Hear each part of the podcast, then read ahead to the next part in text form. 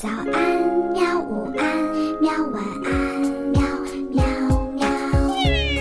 播呀播呀，快播呀！嘿咻嘿咻。更多精彩内容，请关注博雅小学堂微信公众号。同学们、小朋友们，大家好！这里是博雅小学堂，我是老潘，又到了我给大家讲新闻的时间了。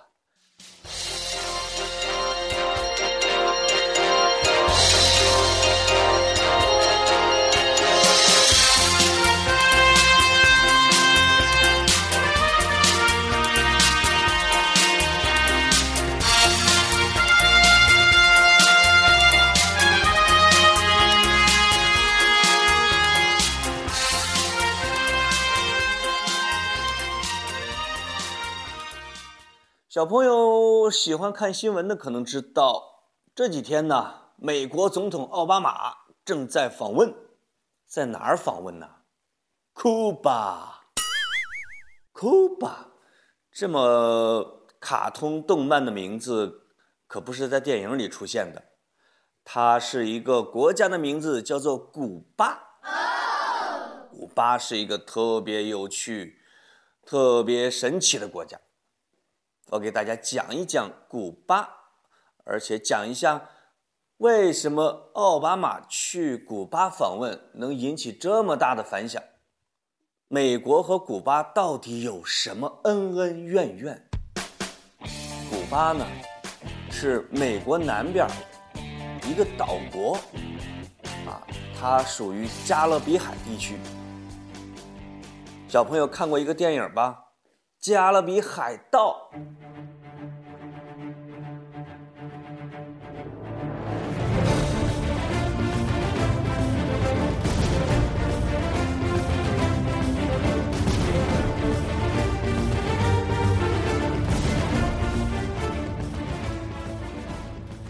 说的就是那一片地方，加勒比地区。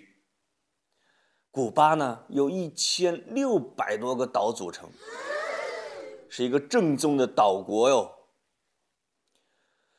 啊，那里属于热带雨林，大部分地区都是哗啦啦啦啦赤道啊，热带雨林呢，下着雨，各种热带森林和动植物，是一个水草丰美的地方。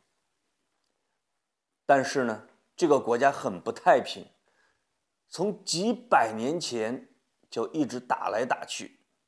为什么打来打去呢？这个要从哥伦布发现美国新大陆开始喽。一四九二年呢，伟大的航海家哥伦布航海的时候发现了古巴岛。对于当地的原住民来说，被西班牙、葡萄牙这些人发现，往往意味着一场灾难。所以。哥伦布发现古巴之后的十几年，西班牙远远征军就开始征服了古巴。西班牙呢是当时世界上的无敌国家，基本上占领着南美洲的绝大部分。西班牙和葡萄牙把全世界都给瓜分了，进行了殖民统治。他统治了两百年以后呢，英国又占领了古巴。再往后，一八九八年，嗨，美国打赢了西班牙之后，又占领了古巴，等于美国古巴成了美国的殖民地。到后来呢，美国扶植古巴的政权，成立了古巴共和国，但是呢，是独裁统治。在一九五三年的时候，古巴历史上。最杰出的一个人物出现了，他叫菲德尔·卡斯特罗。卡斯特罗呢，大人们都知道，因为在全世界曾经有过最著名的几个统治时间超过三十年的国家领导人，比如说卡扎菲，利比亚的卡扎菲，卡扎菲上校现在已经被推翻了。而卡斯特罗在一九五三年，当时他应该才二十多岁吧，最多三十出头，率领着一帮青年人，攻打了这个古巴的当时的兵营，失败之后呢，被抓起来了。两年之后，流亡墨西哥。一九五六年，卡斯特罗卷土重来，率领八十一名起义战士，坐着一艘叫“格拉马号”的游艇返回古巴，在古巴的山区里边开展了游击战争。三年以后，卡斯特罗带着起义军推翻了当时的巴蒂斯塔政权，建立了古巴革命政府。建立政府之后呢，美国呢不甘心，因为原来的政权是美国人扶持的，所以一九六一年的时候，美国组织了一帮雇佣军啊，这帮雇佣军呢，指的就是不一定是美国人，当然更不是美国的正规军队，他们从一个叫猪湾的地方登陆古巴，准备推翻古巴的政权，哦，想学卡斯特罗那一招。没想到被全部歼灭。美国气急败坏之下，在一九六二年宣布对古巴进行了经济、贸易、军融全方面制裁，而卡斯特罗领着古巴人开始了社会主义建设。诶，社会主义建设，对呀。我想告诉小朋友的是，目前到现在。全世界还有五个社会主义国家：中国、朝鲜、古巴、越南、老挝。其他的绝大部分是叫资本主义国家，或者是叫民主国家，还有特别特别小的一部分是君主制国家，比如像沙特之类的。古巴呢？除了卡斯特罗之外，他还有一个非常著名的战友。他这个战友长得非常英俊，一脸胡子，每天夹着一颗雪茄。他出现在很多人家庭里边的墙上。他的名字叫切格瓦拉。切格瓦拉呢，一生都在打游击。他不光在古巴打，他还在委内瑞拉打，阿根廷，在。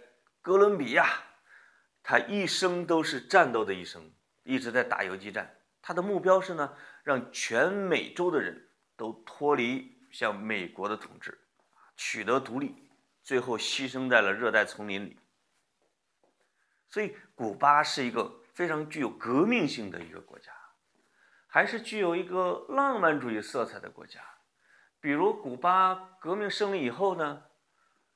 切格瓦拉实际上是当了部长，但是没干多长时间，他就嫌烦，他觉得嗨，广大南美洲的国家还没独立呢，他自己又跑去打游击了，生命不息，战斗不止。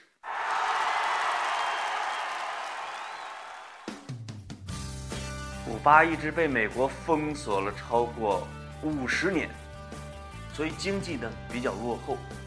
但是古巴这个国家的人呢，特别热情、乐观，这个具有无忧无虑的性格。而卡斯特罗和他的弟弟叫劳尔·卡斯特罗，一直也当了半个世纪的古巴领导人。在我看来，在社会主义国家的领导人里边，这兄弟两个还算可以。古巴的经济一直是缓慢，但是呢。还比较稳定的进行，老百姓生活呢，还算是还不错，啊，也被联合国评为了这个全世界唯一的可持续发展国家，百分之九十几的人都会认字，啊，在全国推行这种扫盲教育，所以呢，文盲非常少。我刚才说切格瓦拉整天叼着一根雪茄，这可不是打广告。而实际上，古巴的雪茄确实是全世界最出名的。最出名的一款雪茄叫哈瓦那雪茄。哈瓦那就是古巴的首都，也是它最大的城市。在美国封锁古巴期间呢，一九六几年，苏联是一个社会主义国家的老大，哎，他是在保护着古巴，所以当时的时期被称为冷战时期，也叫美苏争霸。美国和苏联这个资本主义阵营和社会主义阵营两个大阵营在全世界对抗。当时最紧张的一次事件叫古巴导弹事件，是因为呢，美国跟苏联在进行核武器竞赛，看谁造的核武器多，造的射得远。当时呢，美这个美国是领先于苏联的在数量上，苏联就想了一个歪招，他要偷偷的把这个导弹呢和核武器。从苏联运到古巴去，大家知道，古巴离美国最近的地方，佛罗里达州只有两百多公里。你想想，如果在古巴偷偷放一批导弹，对准美国，那不嗖一下就打过去了吗？所以呢，在他准备运的时候，有可能都快运到了吧，被美国发现了。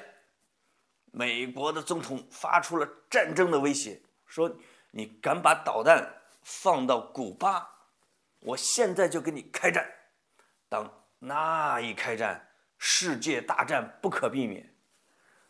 如果这个时候打，那可不就是二战那么简单了？那直接就把这个地球给炸碎了。所以苏联呢，又把导弹给撤回去了。这就是美苏争霸的。时候，在古巴发生的一起事件